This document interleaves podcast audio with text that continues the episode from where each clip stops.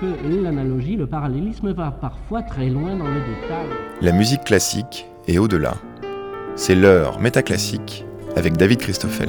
Sur les partitions musicales, le signe de la double barre de mesure signifie qu'une séquence ou qu'un morceau se termine. Symbole de fin, la double barre peut aussi servir à marquer un nouveau début, un changement de régime et pourquoi pas devenir l'emblème d'un mouvement révolutionnaire. C'est ce que vous propose d'explorer les étudiants de la classe de culture musicale du CNSM de Lyon. Dans ce numéro barré de Métaclassique, ils vous proposent une fiction radiophonique qui imagine comment une prise d'indépendance de leur institution par rapport à l'État français pourrait conduire à des questions concrètes, comme par exemple la Constitution qui devra réorganiser les liens entre les différents départements du conservatoire, l'annexion de la Saône qui sépare actuellement le bâtiment principal de celui où les cours de danse sont dispensés, l'indépendance alimentaire du conservatoire complètement autogéré, autant de questions de démocratie archi-locale qui pourraient métaboliser un débat musicologique jusque-là sous-investi à savoir faut-il préférer les simples ou les doubles barres de mesure. Par ordre d'apparition, vous entendrez donc Nathan Magrecki, Irène Hontan, Cassandre WB et Esther Brie, mais encore les étudiantes, étudiants et quelques professeurs du Conservatoire national supérieur de musique et de danse de Lyon, interpellés sur l'autonomie nouvelle de leur établissement, avec la complicité du Centre culturel de rencontre d'Ambronay qui a pu accueillir les doubles baristes dans le cadre d'une session très spéciale conçue et animée par par l'écrivain et métamédiateur Joël Carwanton.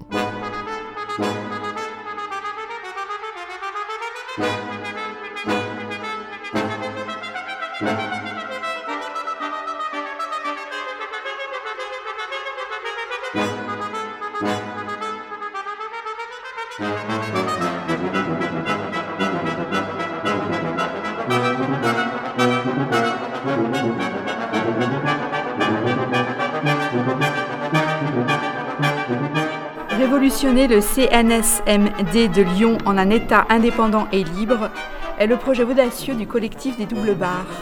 Des élèves libres et ensemble pour construire une école ouverte, inclusive et autonome. Leur mot d'ordre, l'excellence d'entraide, pour sortir de la compétition et s'affranchir de la tutelle de l'État. Nous recherchons la symbiose d'une vie en autarcie dédiée à la musique. Une plongée époustouflante dans un monde musical revisité à l'ombre de la pensée révolutionnaire et la prise de pouvoir d'artistes en devenir. S'affranchir des dogmes et rendre l'utopie possible. C'est tout le propos de ce manifeste. Les doubles baristes construisent un État indépendant, rêvent d'un ailleurs où la musique irrigue la vie, remplit son rôle social et dépoussière les esprits étriqués. Un manifeste qui nous éclaire sur un jeune mouvement aux oreilles attentives au bruit du dehors et au silence. À bas la compétition, le carcan pédagogique, les pupitres et les familles. En avant l'entraide, l'ouverture, l'excellence qui unit et rassemble, le troc libérateur. Utopie ou révélation? C'est pas mal notre affaire, il y a quand même pas mal de journaux qui parlent de nous. Est-ce que vous avez eu un peu le temps de regarder ou pas encore? Oui, Nathan, euh, j'ai pu regarder ça tout à l'heure. Euh, il y a pas mal de choses qui sont sorties ce matin, je suis vraiment super contente. Euh, par contre, le problème vient du, Figaro. Je ne sais pas si tous les deux vous l'avez lu, euh, Nathan et Cassandre, mais ils n'ont vraiment pas compris le, les doubles baristes. La, enfin, l'allégeance à la double barre, enfin tout ça, la notion euh, insurrectionnelle, révolutionnaire, ça a vraiment pas appris a priori chez eux. Ils ont un peu compris ce qu'ils voulaient. puis il y a beaucoup des thèmes qu'on avait pourtant martelés qui sont pas du tout, qu'on retrouve pas du tout, il me semble.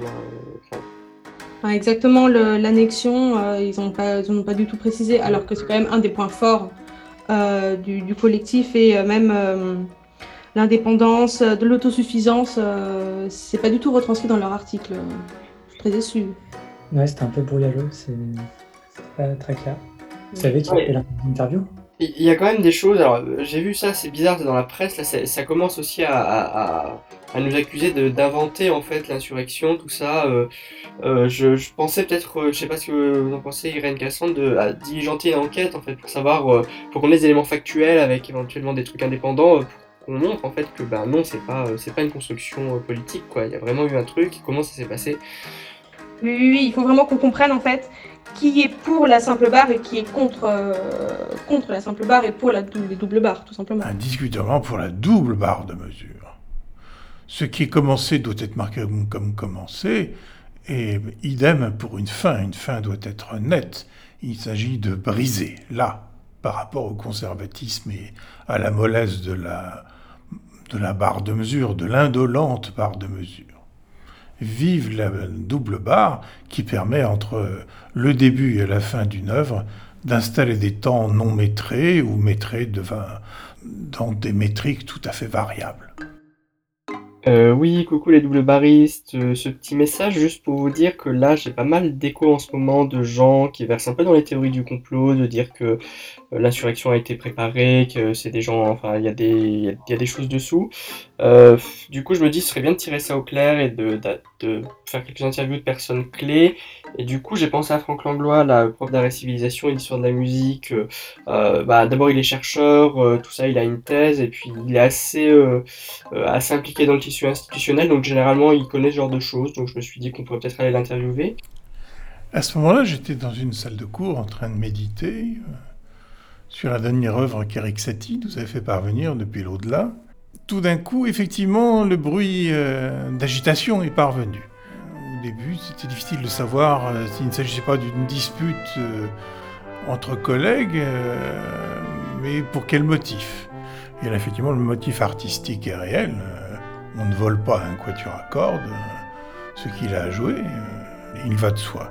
L'émoi était grand, très grand et nous avons vu que ça mettait en route des, principes fondamentaux. Sans doute, euh, le temps passant, nous pourrons mesurer quels étaient les événements avant-coureurs de cet événement premier, qui manifestement marque une sécession du CNSMD de Lyon par rapport à tout ce qui l'entoure.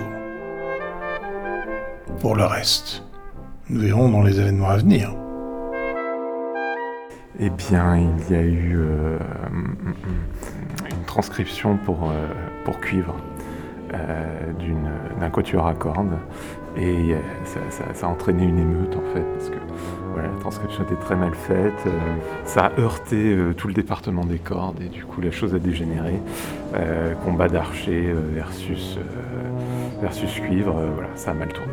La quasi-totalité du parc instrumental et une bonne partie de la médiathèque et notamment le fond Nadia Boulanger, en fait, on s'aperçoit que c'est du faux, que ça a été concocté, quoi, financé avec de, l'argent pas très, pas très net. On se demande s'il n'y a pas un émir qatari là-bas derrière. Donc, euh, du coup, c'est euh, c'est le branle-bas de combat parce que les gilets jaunes, euh, ou quoi du moins ce qu'il en reste, s'en mêlent. Ils veulent reprendre leur argent et du coup, il faut sauver les meubles et pas que les meubles si on veut arriver à sauver euh, l'institution et ce qui nous tient à cœur. Euh, une insurrection Parce que les élèves n'aimaient pas euh, la couleur des murs. Moi je suis pour parce que toutes les bonnes choses ont une fin. Voilà. et ben on a jeté des pots de peinture sur les murs. Et non, il n'y a pas eu de mort. Beaucoup de blessés. Ça se passe une prise de pouvoir collective des élèves, on monte un potager partagé parce qu'on est un peu moisi pensez donc que cette euh, insurrection était prévisible en quelque sorte, qu'il y avait des, signes avant-coureurs? À mon avis, elle était prévisible et travaillée. Euh, je ne pense pas du tout qu'il s'agissait d'un mouvement euh, dit spontané, comme lors de cette représentation d'opéra à la Monnaie à Bruxelles en 1831 qui donna naissance très rapidement à l'indépendance de la Belgique. Non, ce sont des événements euh, préparés depuis longtemps, et ce que nous ne savons pas, l'histoire le dira, c'est si l'événement lui-même, c'est-à-dire cet, euh, emprunt, plutôt ce vol de musique euh, par des cuivres qui osent voler de la musique de quatuor à cordes, était l'événement prévu pour tout déclencher, ou si il y a ici une part de hasard. La recherche décidera. Et comme euh, du coup on sait que tu as assisté au concert, euh, est-ce que tu peux nous donner ton ressenti, comment ça s'est passé, ta version des fêtes pour qu'on puisse euh, confronter à celle des autres? Oui, eh ben, du coup en fait je pense que les problèmes c'était les, les quatuors justement de, de, cuivre, ils étaient présents dans la salle, les quatuors de, cordes, il y avait les violoncellistes, les, les, violinistes aussi. Surtout les violonistes, en fait, on a senti tout de suite qu'il y avait un, déjà un mal à l'aise à l'intérieur de la salle à partir de ça. Et à partir d'un moment, en fait, qu'il y a une première note du quatuor qui commence à jouer, de, de cuivre, du coup, les violonistes, ils ont commencé à, à balancer des choses par terre, de faire du bruit, à rigoler. Du coup, comment tu expliques ce, ce déferlement de, de, de, violence en fait par rapport à l'œuvre elle-même euh, En tant que compositeur, qu'est-ce que toi tu as pensé de la transcription? Mais du coup, la transcription en fait, je pense en fait c'était trompé par rapport au timbre. Et la continuité du son qu'on pouvait avoir dans un quatuor à corps par rapport à un quatuor à cuivre. Et effectivement, sur ces sujets, je pense que j'étais partant pour les défendre, les quatuors à cordes, même si, en effet, j'étais un peu plus... Euh, c'était un essai, en fait, une expérimentation par rapport au quatuor à cuivre. Et du coup, c'était plus intéressant, ça, d'essayer des choses. Quand le quatuor à cordes, en fait, il s'est reposé plus sur, euh, sur un truc, justement, d'écriture un peu inscrit dans l'instrument, dans des instruments, c'est-à-dire dans la tessiture de quatuor, c'est quand même une texture qui marche toute seule d'une certaine manière. Du coup, j'étais partagé dans deux, deux, esprits en tant que compositeur. J'étais fasciné par l'expérimentation de cuivre et en même temps, je défendais un peu l'écriture de quatuor du côté violoniste et écho. Donc pour toi, il y, a, il y a quelque chose de, entre l'académisme et la, et la recherche euh, en musique, quoi, enfin en création qui s'incarne qui là oui, évidemment, dans quelque sorte, oui. C'est déjà inscrit dans l'instrument, en fait, Mm. la, la, création et la, les idées. C'est-à-dire, on a les choix. On peut utiliser un instrument comme euh, quelque chose qui, qui existe par l'histoire ou l'instrument pour quelque chose qui existe par notre langage. Et déjà, du coup, en quatuor, on est très... Le quatuor, c'est évident pour un compositeur, c'est une des choses plus difficiles. euh, on imagine bien pourquoi. Et... Et en effet, on peut se reposer sur cette, euh, cette euh, écriture un peu, comme je disais, un peu donnée par les instruments. Quand effectivement, avec un quatuor à cuivre, peut-être il y a un peu plus une bonne à, situation, ça, à Scri. imaginer parfois, aussi au niveau de Vous la... savez, moi je crois pas qu'il y ait de C'est- c'est- bonnes c'est ou de mauvaises situations. Moi, vous savez, j'aime Moi, si je devais résumer ma vie Et aujourd'hui, je ne crois pas qu'il y ait de, c'est de bonnes ou de mauvaises Euh, transcriptions. la Je, pense qu'il y ne a un moment, il y a des rencontres chez entre moi. des c'est instruments de qui se euh, les les s'apprécient, des rencontres entre des instruments qui de la s'apprécient moins, de la des œuvres au milieu qui n'ont rien demandé, des compositeurs éplorés qui n'ont rien demandé non plus d'ailleurs du reste. Et je pense que euh, c'est la responsabilité du transcripteur en fait qui est engagé dans tout cet épisode-là. En tant que transcripteur moi-même, j'avoue que j'essaie de me fourvoyer le moins possible à transcrire des œuvres pour quatuor à cordes, pour cuivre en fait. Le mépris est patent des deux côtés. D'un côté, euh, c'est de la musique sérieuse, le quatuor à cordes, vous comprenez Euh, Puis ces instruments qui peuvent faire plusieurs notes en même temps, c'est hyper problématique. Enfin, je veux dire, ça devrait être interdit dans les conservatoires. Il y, y en a marre à la fin. Il y en a marre. Je veux dire, moi je suis pour les instruments monodiques. Vous savez, il y a un Mahler qui, qui attachait les papiers l'un après les autres parce qu'il ne voulait pas voir la, la barre des fins, tu vois. Du coup, il avait toujours cette idée d'écriture d'écriture continue. Du coup, je pense que la réponse, c'est sans barre. Donc est-ce que tu te définirais comme un anarchiste de la carrure? Euh, non, non, non, non, non, au contraire. Je pense que la barre de mesure, ça t'en- Ça te. t'as- Ouais, non, ça, ça t'oblige un peu à un certain. euh, euh, Pareil pour les instruments, quand je disais des, des instruments, en effet, tu as ces côtés où tu t'inscris dans, dans un son, où tu essaies de faire ton propre langage, en effet. Oui, du coup, peut-être c'est de l'anarchisme, peut-être c'est de l'anarchisme, c'est. Et est-ce qu'il y a une dimension politique pour toi dans la barre de mesure? Bien sûr. Bien sûr. Et laquelle est-elle?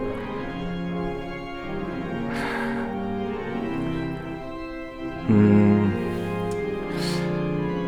En effet, dans la barre de mesure, il y a ces côtés où tout doit être cadré. Tout doit être, même si on peut inventer tout, la barre de mesure, ça, ça reste un tableau qui se fixe. Et effectivement, euh, il y a cette, cette idée du coup de, de la carrure, un peu de, la, de cette idée de, des rythmes intérieurs, de- des pulsations intérieures à la mesure, qui est moins une pulsation peut-être euh, adaptée parfois, même si on part toujours d'un point de vue abstrait, mais la question c'est un peu ça. Du coup, je réponds de cette manière. Du coup, oui, c'est clairement une, idée beaucoup plus euh, règle, de règles euh, inscrites, du coup, plus des règles fixes, plus des pas discutées, pas de dialogue. Du coup, voilà, je pensais un peu plus à une, idée politique euh, de droite, je dirais. Bah, nous, vous savez, on est de la classe d'orgue, donc euh, bah, comme d'habitude, on n'était pas au concert, on travaillait l'orgue. Donc euh, on a entendu tout à coup un grand bruit, un grand fracas, comme s'il y avait un genre d'émeute. Alors nous, ça nous fait très très peur, les émeutes. Vous savez qu'à la Révolution, il y a beaucoup d'orgues qui ont été détruits. Donc euh, en fait, on, s'est tout simplement caché dans, dans le grand orgue de la- de l'amphithéâtre. Donc la sonorité était plutôt violente, de votre point de vue. Ah ben en fait on l'a pas trop vu parce qu'on est allé se cacher tout de suite, ça faisait en tout cas beaucoup de bruit. Et nous on a peur du bruit. Ouais, toi t'étais caché dans le grand orgue aussi. Exactement, oui. Sur le sommier, je, je sonnonnais un peu euh, sur le sommier de l'orgue. Et il en a profité pour accorder la, la, la voix humaine, hein, non je crois. Tout à fait, oui. Et là on est en même temps en train d'ex- d'exercer nos poignets en fait pour travailler la souplesse euh, via un instrument euh, tout à fait euh, pédagogique qui s'appelle le baby-foot. Et vous étiez réunis toute la classe d'orgue euh, dans la salle à ce moment-là? Euh, en fait, on était assez éparpillés dans le conservatoire et on s'est retrouvés euh, euh, ben, les uns après les autres. En fait, tout le monde a un peu eu le même réflexe, c'est-à-dire euh, venir finalement euh, rejoindre le, le lieu où on se sent le plus en sécurité, c'est-à-dire euh, À notre à- instrument. À notre instrument, en fait. C'est-à-dire, c'est même le seul lieu. euh, euh, c'est le seul lieu qu'on fréquente. Euh, Vous êtes plutôt simple barre de mesure ou double barre de mesure? Euh, plutôt double barre de mesure pour ma part, parce que, euh, comme le dit le proverbe, plutôt deux fois qu'une. Yels rêve d'une école non compétitive. Yels rêve d'excellence d'entraide. Yels rêve de séparer la musique de l'État. Yels rêve de naturaliser les personnes étrangères pour service rendu à la musique. Oui, j'aimerais revenir à la question de l'État, parce que euh, qui dit État dit territoire, mais dit aussi sentiment national, dit aussi euh, expression de la souveraineté. Et euh, avez-vous déjà, est-ce que votre mouvement a déjà envisagé un drapeau, un hymne national, une monnaie, un symbole national? Et envisagez-vous d'inscrire dans, votre future constitution une charte des droits fondamentaux, parmi lesquels articles on pourrait trouver les citoyens de l'État du CNSM euh, naissent libres et musicaux en droit?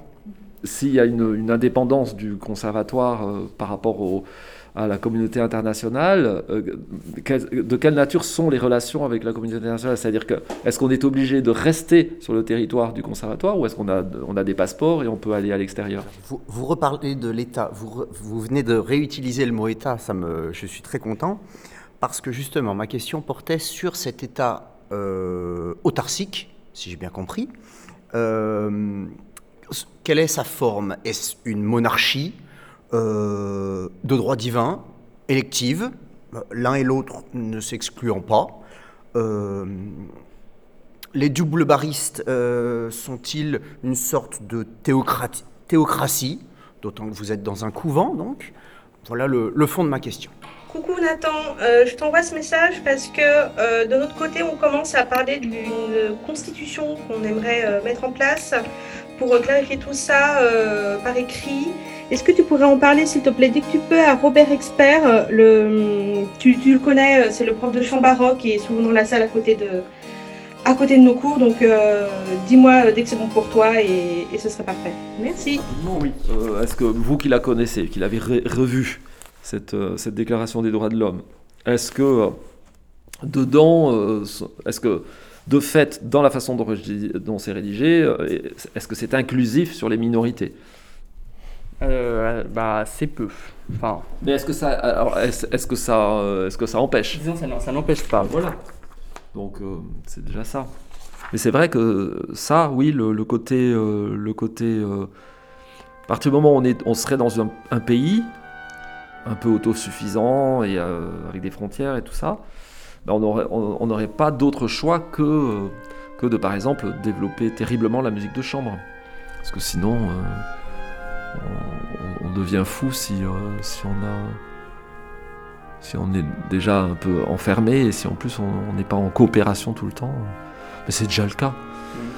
Peut-être le coup de l'inscrire dans le préambule de la, de la, de la Constitution, ça. Euh, attends, c'est celle celle de 46.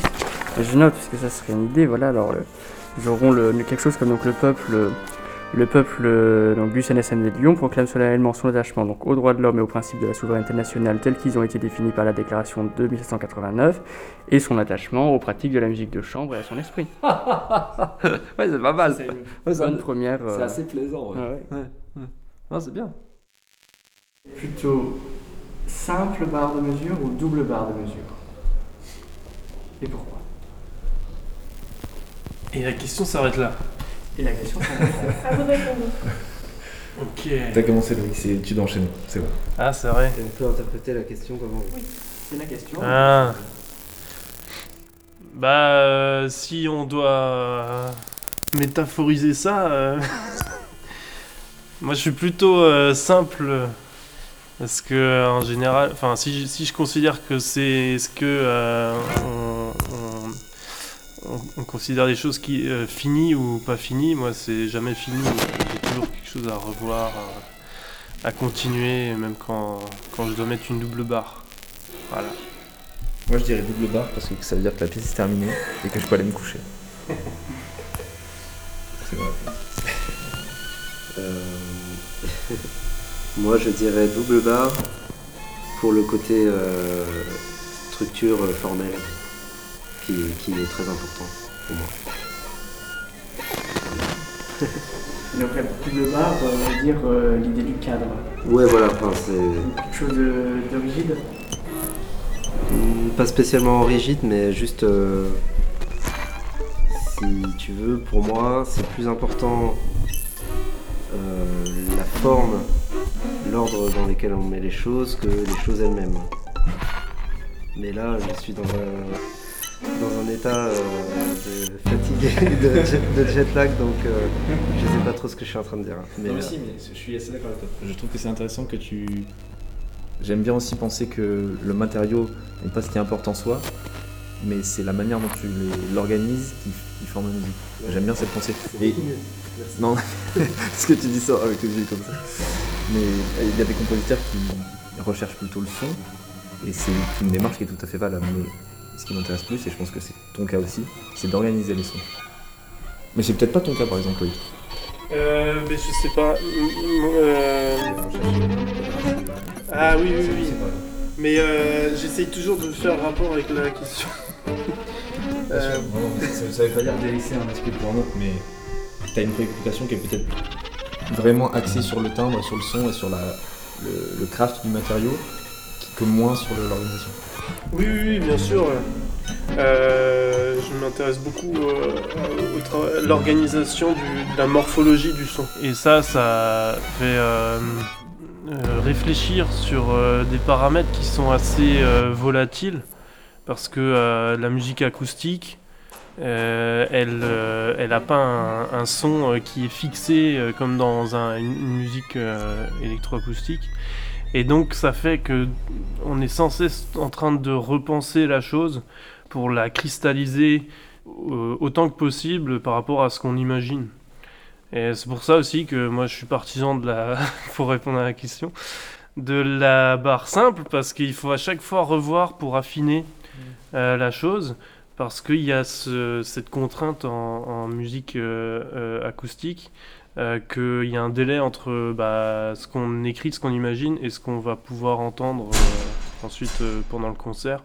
Donc des révisions, des, choses comme ça qui, sont nécessaires pour bah, faire vraiment ce qu'on a imaginé faire.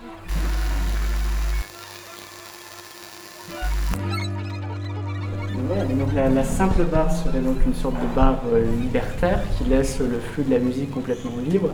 Et au contraire, euh, l'organisation, euh, la structure de la, de la double barre euh, serait peut-être plutôt quelque chose, une organisation euh, sinon totalitaire, tout au moins euh, très hiérarchisée, tout ça.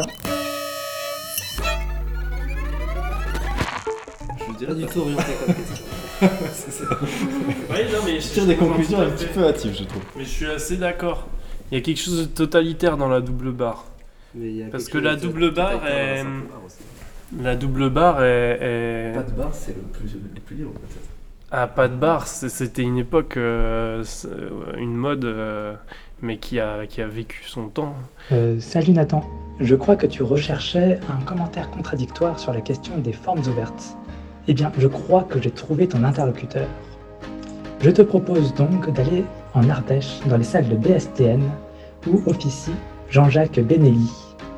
J'ai discuté avec lui autour de la machine à café et je crois qu'il correspondra parfaitement à ce que tu recherches.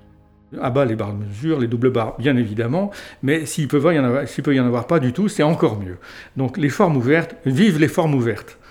Mais euh, ne craignez-vous pas que, alors certes, en passant d'un système très pyramidal euh, avec un directeur, un directeur des études, une, des, des- des départements, des chefs de département, euh, à passer à un système totalement ouvert, on n'arrive pas à l'anarchie totale au conservatoire Alors, moi je trouve que cette idée de, de forme ouverte appliquée à la structuration d'un conservatoire, ça, ça pourrait être un concept absolument, euh, absolument intéressant. Il faudrait vraiment essayer de, de voir ça parce que euh, déjà, donc ça voudrait dire euh, comment, les, comment les, anciens, les anciennes structures par département, par exemple, peuvent être, euh, à quoi ça pourrait correspondre dans l'idée d'une forme ouverte, donc à des ensembles qu'on pourrait effectivement, dans lesquels il y aurait tout un ensemble de, de liens plutôt rhizomales. plutôt qu'une structure hiérarchique, déjà ça serait beaucoup plus sympa, cette idée-là. Donc on pourrait faire des parcours comme ça à travers les départements, on pourrait faire créer des, des- relations. Ça, ça, ça, me pla- ça, ça, ça commence à, me- parler un peu, ouais. Donc du coup, vous, ne seriez pas un, par- un partisan d'une conception fédérale où, chaque département aurait son espace géographique avec ses droits de douane, son propre règlement. Euh, vous seriez plutôt pour une libre circulation euh, entre les départements. Oh bah oui, oui, oui, tout à fait. D'ailleurs, la notion de département, euh, je ne sais pas si- s'il faudrait, euh, si elle, elle- elle serait bien intéressante. Euh, mon collègue m'avait raconté des expériences quand il était directeur d'un conservatoire à Paris, en me disant que lui, son idée, c'était effectivement de, faire exploser les, départements d'instruments, mais de, de créer justement des ensembles de, musique de chambre. et donc, par là, ça serait ça la discipline principale, c'est-à-dire ce qui est justement ce qui, ce qui fait la sociabilité euh, euh, de, de- la musique, c'est-à-dire rencontrer des gens d'autres, euh, d'autres univers. Donc on pourrait rebâtir le conservatoire en, partant sur des formations de musique de chambre ou de, ou de formations de petits, petits ensembles ou d'orchestres, etc. Et là on aurait une vision totalement différente de l'établissement. Effectivement, parce que faire du violon avec des violonistes, qu'est-ce qu'il y a de plus embêtant? Mais est-ce que vous craignez pas une perte identitaire, puisque cette insurrection vient quand même au départ d'une- opposition entre deux, entre deux corps euh, instrumentaux, entre les cuivres et les, cordes, les cordes ayant très mal euh, vécu le fait que la- l'arrangement de leur quatuor à cordes avait été très mal mené par, euh, par, les, par les étudiants en cuivre, et c'est quand même, ils sont comme venus aux mains. Et est-ce que vous craignez pas qu'il y ait une perte d'identité euh, et, de, reconnaissance? Et vous ne pensez pas qu'à mêler ainsi euh, toutes sortes de corps instrumentaux différents, on ne recrée une espèce d'empire complètement composite et que ça finisse en poudrière des Balkans? Bon, euh, moi je pense que les violonistes auraient intérêt à faire des transcriptions des, pièces pour cuivre. Euh, par exemple, euh, à, la, Renaissance, il y a les, fameuses fanfares de Gabrielli et tout ça, ça serait magnifique avec des, ensembles à cordes et tout ça. Donc on pourrait, il devrait, il devrait se poser la question de faire, ce- de faire le chemin inverse aussi. euh. Pourquoi les cuves n'auraient pas le droit de transcrire les, les, quatuors à cordes et tout ça Euh, Bon, euh, Bartok a dit euh, transposons, tra- enfin faisons des transcriptions. Il était pour des transcriptions même complètement délirantes. Pourquoi pas un clavecin et, je, sais, je sais pas quoi, trois trombones. donc moi je pense que le, les, les cuivres auraient avantage, enfin les cordes auraient avantage à s'intéresser au répertoire des cuivres. Il y a des choses formidables.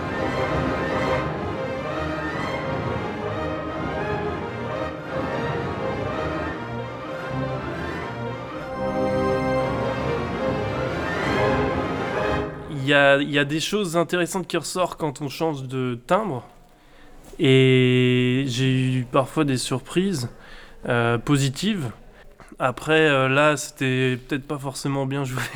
Ça ressortait pas tellement euh, d'une manière intéressante. Mais je trouve que l'idée est bonne parce que ça dépoussière le répertoire. Et c'est déjà ça de prix. Après, j'aurais préféré que le quatuor de cuivre fasse une création originale. Mais bon, ça, ils ont leur, euh, leur projet, leur, euh, leurs idées. Mais euh, je trouve que l'intérêt, au moins, si on veut euh, voir les choses positivement, c'est que ça dépoussière le répertoire parce que euh, en changeant de timbre, on change d'écoute. Et la, la réaction violente des cordes, tu la, tu la comprends? Euh, non, pas du tout. Euh, je pense qu'ils ont assez de répertoire euh, pour en donner aux autres. S'ils veulent être aussi conservateurs que ça, euh, je sais pas moi. Je sais pas quoi leur dire. Faut, faut, qu'ils prennent de la tisane quoi. Moi j'avoue que l'arrangement ça m'intéresse pas des masses. Je trouve qu'une pièce. euh, Enfin c'est mon avis, hein, je, comprends qu'on puisse, euh, co- comme, tu disais, le recycler, recy- recycler une pièce et l'entendre sous un nouvel angle. Moi ça m'intéresse pas tant parce que ce qui m'intéresse c'est la musique contemporaine et en général on écrit une pièce pour un instrument parce qu'on on exploite les possibilités sonores de cet instrument-là. Donc le transposer sur un autre ça marche moins bien. Donc l'arrangement ça m'intéresse pas. Par contre je pense qu'une pièce, une fois qu'on l'a écrite, elle nous appartient plus et elle vit sa meilleure vie. Et si c'est des cuivres qui la jouent, ils la jouent mal, j'en ai rien à cirer. Ils font ce qu'ils veulent, la, pièce elle existe. Ok, alors euh, je lis le collectif des doubles barres. ça semble être l'auteur. Euh, libre et ensemble. C'est visiblement le titre.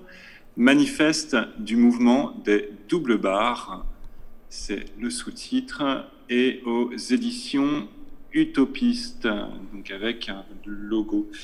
Les éléments graphiques euh, du coup qui sont présentés ici euh, nous donnent à la fois à voir de une, citation donc avec les guillemets qui sont positionnés en jaune au début à la fin du titre et euh, on a ce logo qui est, présenté comme un smiley euh, avec cet éditeur les utopistes donc d'un seul coup on, est euh, immédiatement dans un éditeur qui est chez un éditeur qui qui donne une connotation très humoristique à son édition. On est dans un jeu de, de fausse utopie. On sent tout de suite cette dimension d'amusement. Euh, donc, on n'est pas dans un objet très très sérieux quand même ici. euh. Euh, oui, Irène, c'est moi, Adi, je, je, t'appelais juste parce que là, je suis en train de faire un petit peu le point sur les territoires annexés. Donc, a priori, en c'est bon, il n'y a pas eu de grosses réactions diplomatiques, enfin, ça a l'air de les arranger de, qu'on le prenne. Mais du coup, j'ai une petite question là pour où en est le dossier au niveau de, de la Saône et de la portion là sous le pont. Euh, Est-ce que tu as des nouvelles de ça ou pas? Alors, euh, pour le pont, euh, j'ai pas vraiment de nouvelles. je pense que c'est bon. Pour moi, pas nouvelle, bonne nouvelle. Si si j'ai pas de réaction, ça veut dire que je pense qu'on peut, on peut utiliser toute cette portion-là de la Saône. Euh, et oui, par rapport à Ambronay, euh, j'ai eu aussi la directrice, donc euh, elle est, elle est ok euh, pour ça. On va la, on va la voir bientôt, finalement, si j'ai bien compris.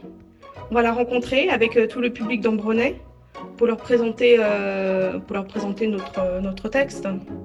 Ah oui, c'est bien ça, ouais, qu'on fasse une sorte de rencontre publique, un peu conférence de presse. Euh, je pense ouais, que ça peut être bien, et puis euh, voilà, parce que c'est vrai que les gens comprennent pas forcément ce qui se trame en termes d'annexion, tout ça, c'est un peu violent.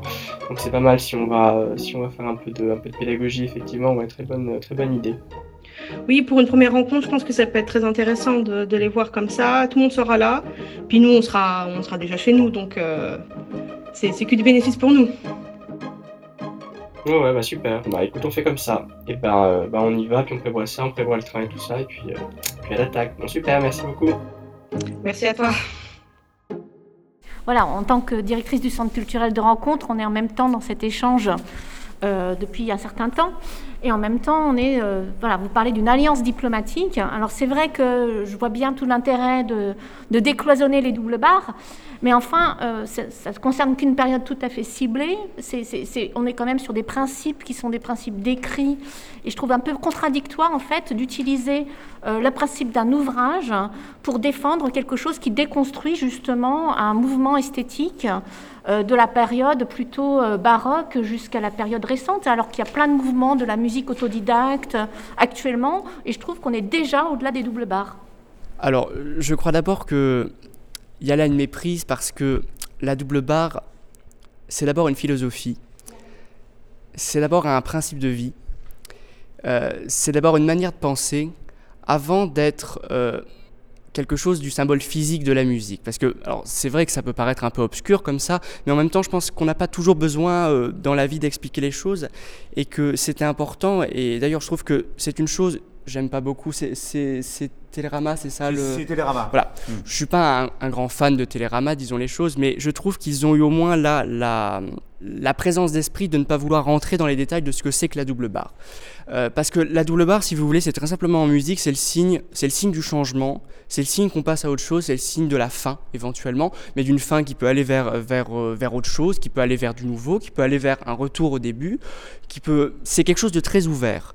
Donc déjà, je pense que penser la double barre comme une donnée esthétique, comme quelque chose qui enfermerait, c'est un premier contresens, mais qui peut-être vient de la manière que nous n'avons pas communiqué euh, tout à fait comme il faut dans, dans le livre.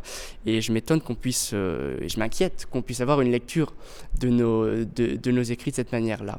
Euh, si je pouvais aller dans le sens de Madame la directrice du centre d'Ambronay, concernant l'aspect, on va dire, historique de la musique ancienne et son sens, on peut avoir deux visions de l'histoire. C'est à la fois l'aspect, on va dire, la flèche du temps qui passe, donc euh, le temps qui ne revient pas, et en même temps, donc un temps continu, et en même temps un temps cyclique. Si on parle de renouveau avec les doubles barres, est-ce qu'il ne faut pas non plus oublier l'aspect cyclique euh, de l'histoire? Sinon, on perd quelque chose. Ça veut dire on est toujours en route vers quelque chose sans penser à ce qu'il y a eu avant, et si on ne pense pas à ce qu'il y a eu avant, peut-on penser à ce qu'il y a après? Est-ce que sinon ce n'est pas un grain de sable qui tombe, qui tombe, qui tombe, sans qu'il y ait de lien logique avec quoi que ce soit? Et dans ce cas-là, c'est nager dans un océan et, se, et sombrer.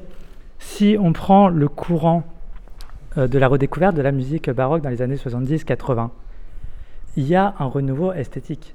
Si on prend par exemple le mouvement de la, le mouvement de la Renaissance qui a redécouvert ce qui était l'Antiquité grecque, Aujourd'hui, le fait de redécouvrir une musique du XVIIe siècle, de redécouvrir un siècle dont on se rend compte qu'il y avait plein de subtilités que l'on avait oubliées, plein de sonorités que l'on avait oubliées, n'est-ce pas aujourd'hui pour pouvoir en faire quelque chose de nouveau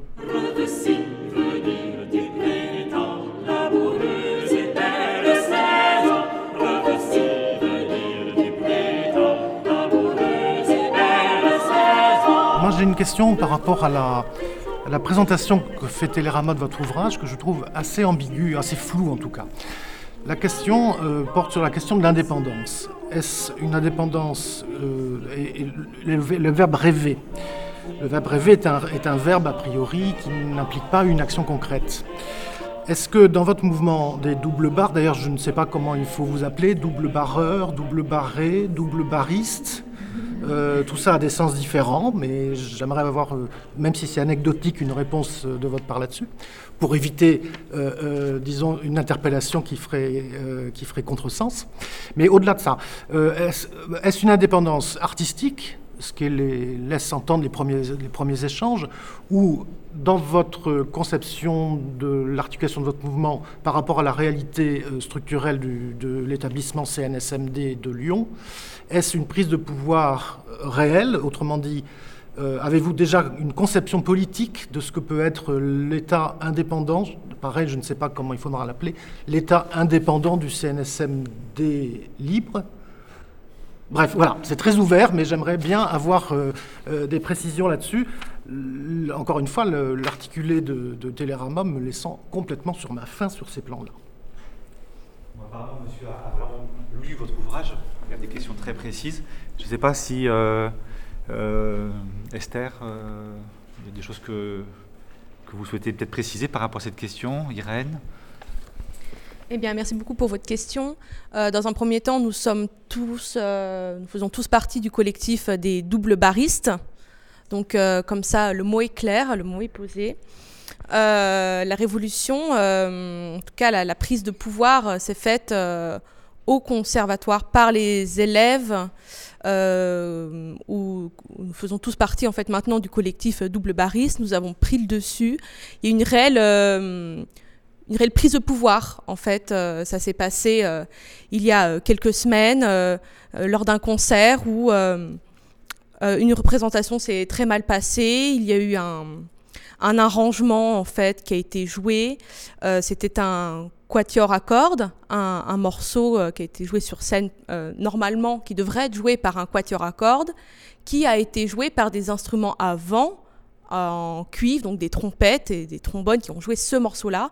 Et euh, ça a provoqué une réelle émeute au conservatoire, euh, une réelle colère de la part des élèves. Tout s'est très très mal passé.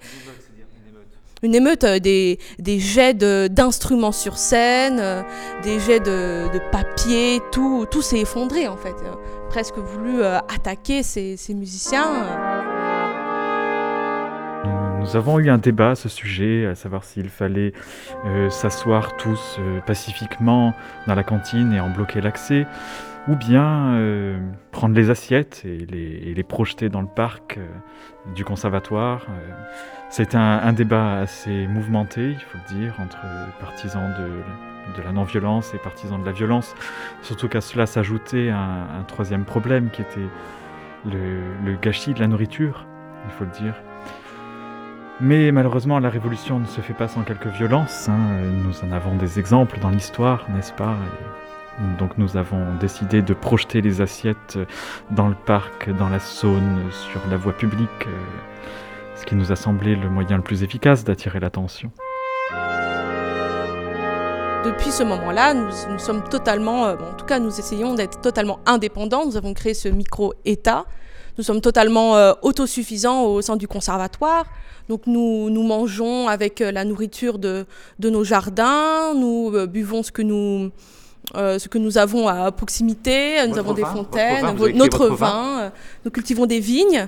Voilà, derrière le conservatoire, nous avons quelques terres. euh, Nous avons aussi la Saône juste à côté, donc qui nous permet de nous donner un peu d'énergie aussi, avec euh, quelques petits euh, ajustements faits par la technique du conservatoire qui nous aide beaucoup. D'ailleurs, euh, peut-être que certains le savent, le Conservatoire national supérieur de musique et de danse de Lyon était autrefois un, un couvent. Et donc, euh, il abrite de très grands jardins et qui, qui pouvaient euh, permettre de, eh bien de, nourrir euh, toute la communauté. Alors, c'est fort de cette histoire aussi que, que nous avons choisi bah, de finalement retrouver cette, cette autonomie qui était voilà, jadis bien présente. Et voilà, out- outre le verger, il y a des- des très belles serres qui permettent euh, évidemment de nourrir aussi, euh, euh, produire bah, des légumes sur un temps un peu plus long. Puis voilà, un petit jardin ornemental aussi pour bien aussi nous nourrir d'une certaine beauté de, la roseraie. Oui, moi je me pose la question puisque vous dites que, en fait, vous avez fait scission quelque part. C'est ça, hein, si j'ai bien compris.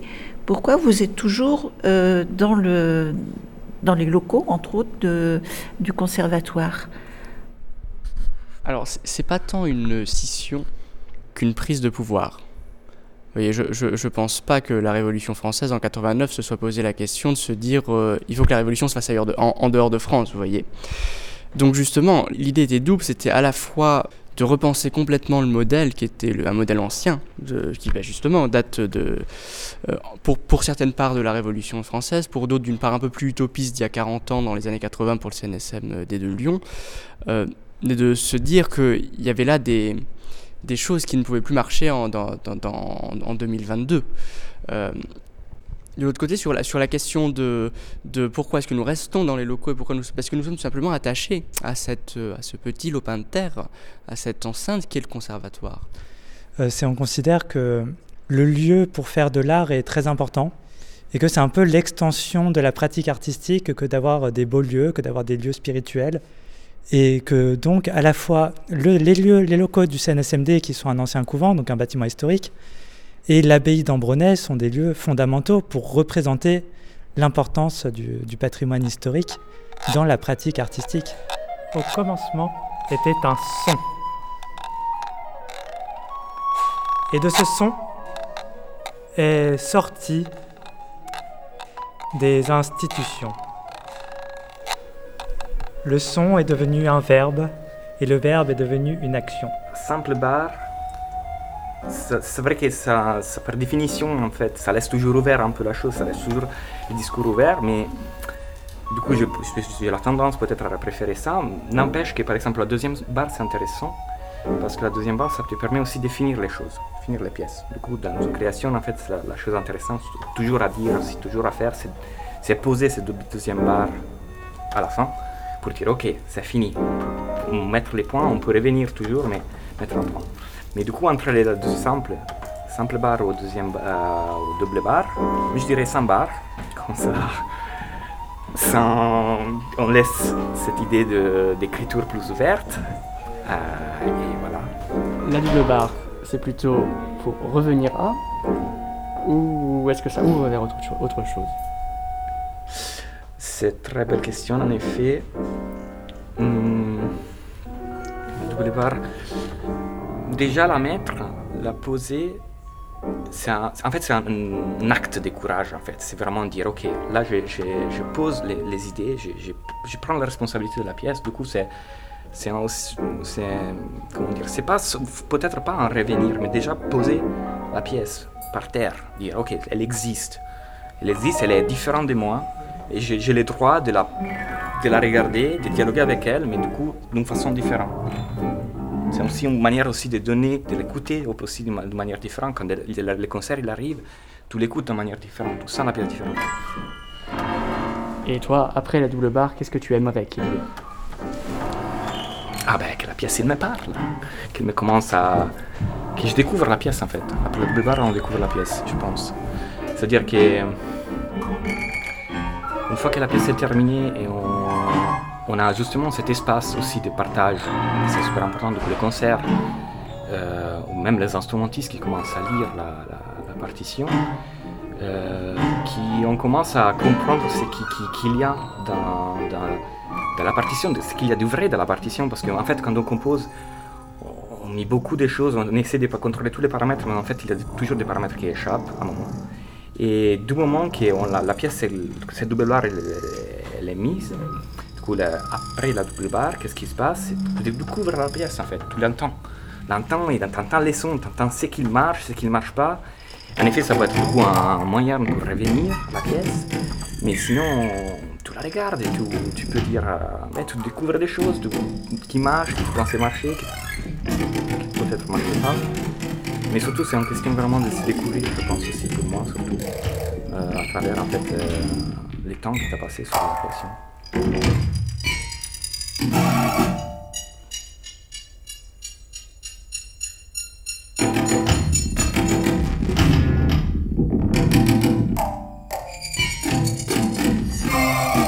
Ensuite, quand même ce signe qui, euh, qui se pose euh, d'abord à l'horizontale puis à la verticale ou inversement, euh, devient le signe égal. Donc, est-ce qu'on est sur une égalité ou une forme d'équité? Euh, le terme de l'entraide, pour moi, elle, fait plutôt référence ici à un objectif d'équité.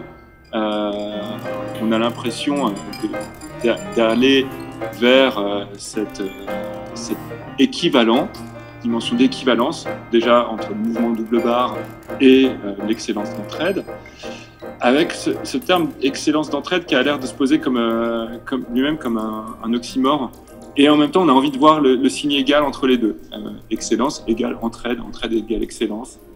Double barre égale entraide égale excellence. Égale un soleil renversé.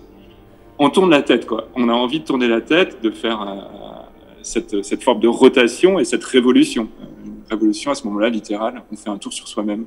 On fait une révolution. vous, vous, rêvez d'une école non compétitive et d'une excellence d'entraide.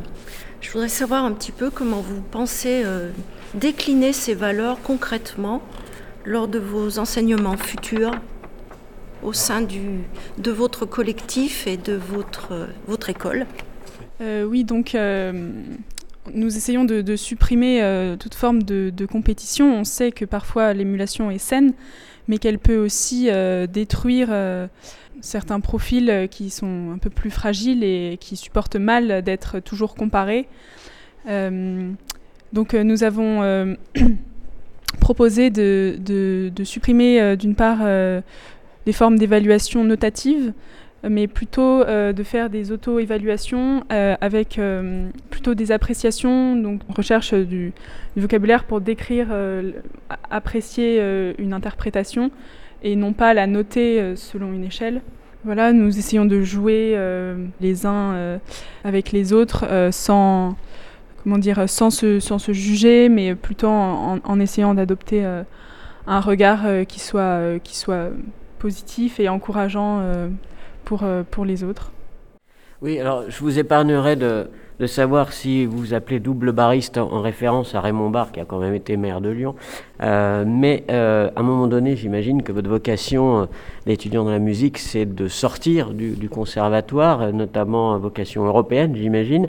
à l'heure de l'actualité, vous parlez de, professeurs dans des cachots, vous parlez de poches de résistance, vous parlez des caractéristiques de votre État que vous voulez montrer à la face du monde. Dans quelle mesure l'Europe actuellement n'est pas vraiment dans ces tendances-là? Ou alors vous participez du désordre mondial qui s'est accéléré depuis semaine Alors d'abord, je dois vous dire que nous aimerions beaucoup que l'on parle autant de la prise d'indépendance du CNSMD que l'on parle d'autres événements européens. Mais hélas, euh, je crois que nous sommes un peu boudés par certains médias. Très honnêtement, Télérama, il a fallu les harceler pour qu'ils viennent, ce que je trouve absolument honteux. Je, crois qu'il y a une chose, euh, il, y a, deux plans. D'abord, nous, ne sommes pas un régime euh, autocratique et quand bien même il y, a, pu y avoir une forme de violence, il n'y a pas eu de blessés, il n'y a pas eu de morts. Et quant à ces professeurs sur des cachots, leur statut est très simple, c'est que pour le moment, ils n'ont pas de, de, de, visa, voyez, de, statut au sein euh, de ce nouvel état double bariste. Donc par conséquent, nous ne pouvons pas les laisser librement circuler sur le territoire de cet État.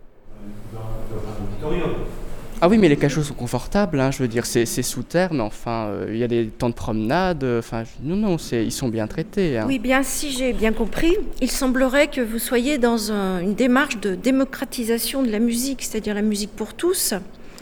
Et je voudrais savoir euh, comment est-ce que vous envisagez la relation avec le CCR d'Ambronay à ce niveau-là? Euh, ça peut prendre bah, de, de, multiples aspects. Il y a beaucoup de choses à imaginer.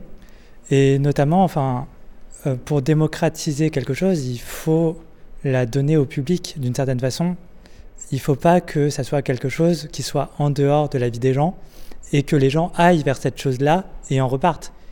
Si on prend la vision de l'art à la Renaissance, à la période baroque, c'est l'art, ça fait partie de la vie, ça fait partie de la vie sociale, ça fait partie de la représentation qu'ont les gens de la société, c'est au cœur de la société. Je considère qu'aujourd'hui, on a perdu cet aspect-là. Et donc, comment peut-on véhiculer bah, de manière véritablement crédible euh, l'art si ça reste confiné dans des événements, si ça reste confiné dans, on va dire dans un, dans un cadre, et que tout le reste de la vie à côté de ces événements-là ne véhicule pas cet esprit? Alors que pourtant, l'art, c'est ce qui permet de cultiver l'esprit, de nourrir l'individu, de permettre sa construction, son esprit critique, euh, sa sensibilité. Donc euh, ce qu'on attendrait d'un partenariat avec Ambronais, ce serait de pouvoir multiplier les événements qui donneraient au public à être, à être au cœur de l'art et des manifestations artistiques. Peut-être que je peux compléter parce que du coup on était en pourparler effectivement euh, sur d'autres modalités que les modalités marchandes dans nos échanges, c'est-à-dire qu'un renoncement effectivement au statut d'intermittent qui est subventionné par le ministère, qui n'est plus là, donc, et, vraiment de pouvoir jouer sans relation marchande, donc sans cachet, etc., à charge du CCR d'aider euh, à, l'élément autarcique fait de cette nouvelle euh, institution, d'une certaine manière. Donc on, on rebâtit un modèle économique sur d'autres bases que je joue un concert, je suis payé et les publics viennent, il est payé. Donc il y avait cette réflexion-là en cours. Moi, je voulais intervenir précédemment parce que j'ai vu récemment, j'ai été interpellée moi-même par, par la République des musiciens anonymes.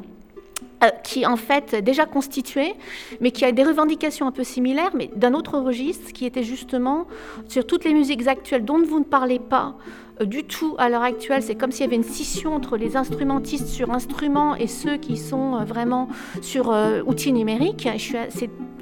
Ça m'a frappé quand même que c'est quelque chose qui n'est pas du tout dans votre circuit.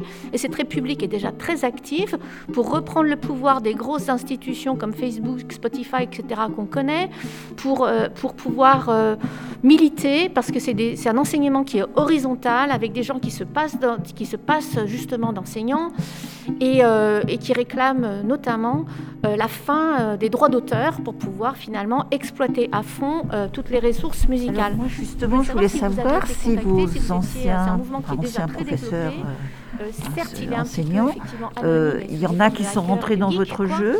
Parce que vous avez parlé quand même tout hein. à l'heure qu'il y en avait qui étaient au cachot, si j'ai bien compris. Quand même assez euh, raide. Parce qu'ils ont appris à tricoter, ils ont au moins ça. Moi, ma question, à c'était de savoir, là maintenant que vous avez, euh, parce que c'est c'est encore à, à construire, hein, je pense que le chemin il est encore euh, assez long, euh, est-ce que vous avez un, un- un premier recul sur les, les, les gens que vous recrutez, les, les- les prochaines promotions, les prochaines arrivées? Est-ce que euh, vous touchez du coup à un public, euh, est-ce qu'il y a une évolution dans le public que vous recrutez? Et, du, et du- quelle, quelle- quelle est cette évolution? Est-ce que vous avez déjà une visibilité là-dessus? L'excellence d'entraide, en fait, c'est un peu votre mantra. Mais concrètement, euh, comment vous avez expérimenté ça, en fait, dans votre vie quotidienne de musicien et de musicienne? Euh, votre- vous n'avez pas l'impression quand même que votre monde est un peu utopique et quand même un petit peu idéaliste? C'est très bien, moi je trouve que c'est... Voilà. Mais est-ce que vous voyez ça sur euh, la longueur, sur le, le temps, sur la durée? Parce qu'on sait quand même que tous ces mouvements qui, ont émergé, où il n'y avait pas de direction, où il n'y avait pas de... tout était sur le même plan, n'ont pas non plus été très, très loin. Nous sommes conscients de, ces enjeux. Euh, nous avons pensé qu'il était important d'abord de, de remettre l'art au centre. Euh, parce que ce qui est très compliqué avec la situation actuelle, c'est qu'on doit, on essaie de faire rentrer l'art dans une valeur marchande, un spectacle avec des prix de billets, un coût. Alors qu'en réalité, par exemple, lorsqu'on va acheter un livre, est-ce que l'on a vraiment Enfin, la valeur intrinsèque du livre, de ce que ça nous apporte, n'a pas de valeur marchande, n'a pas de valeur numéraire. Donc c'est extrêmement compliqué de pouvoir rémunérer les artistes à la hauteur de ce qu'ils peuvent apporter au sein de la société. Donc nous avons d'abord voulu mettre, décloisonner la place de l'art et ensuite penser vraiment au cadre pratique pour comment est-ce que ça s'insère dans le monde et comment est-ce que même cette vision de l'art transforme au fur et à mesure la manière dont euh, est construite la société et quelles sont ses valeurs. Je pense qu'aujourd'hui, l'art, on- l'art continue d'irriguer, mais elle est cloisonnée dans un petit lieu. Peut-être que simplement si on rééquilibrait la place de l'art, cela créerait de, nouveaux, de nouvelles irrigations, de nouveaux mécanismes.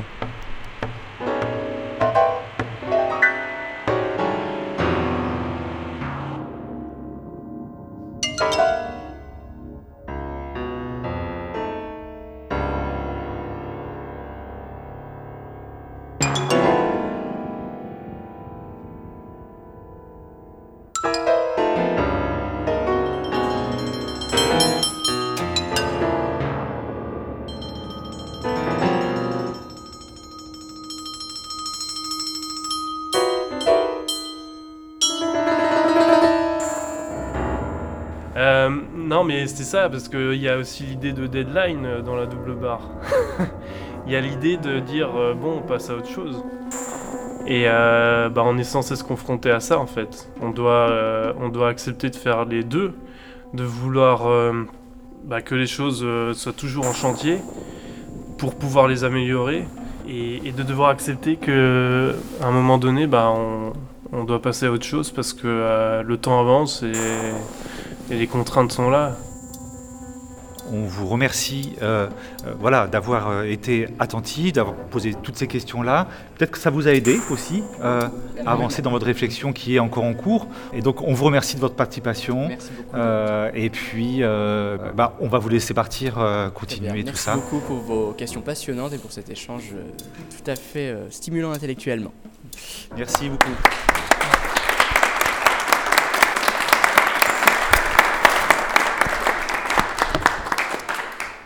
La fiction s'arrête.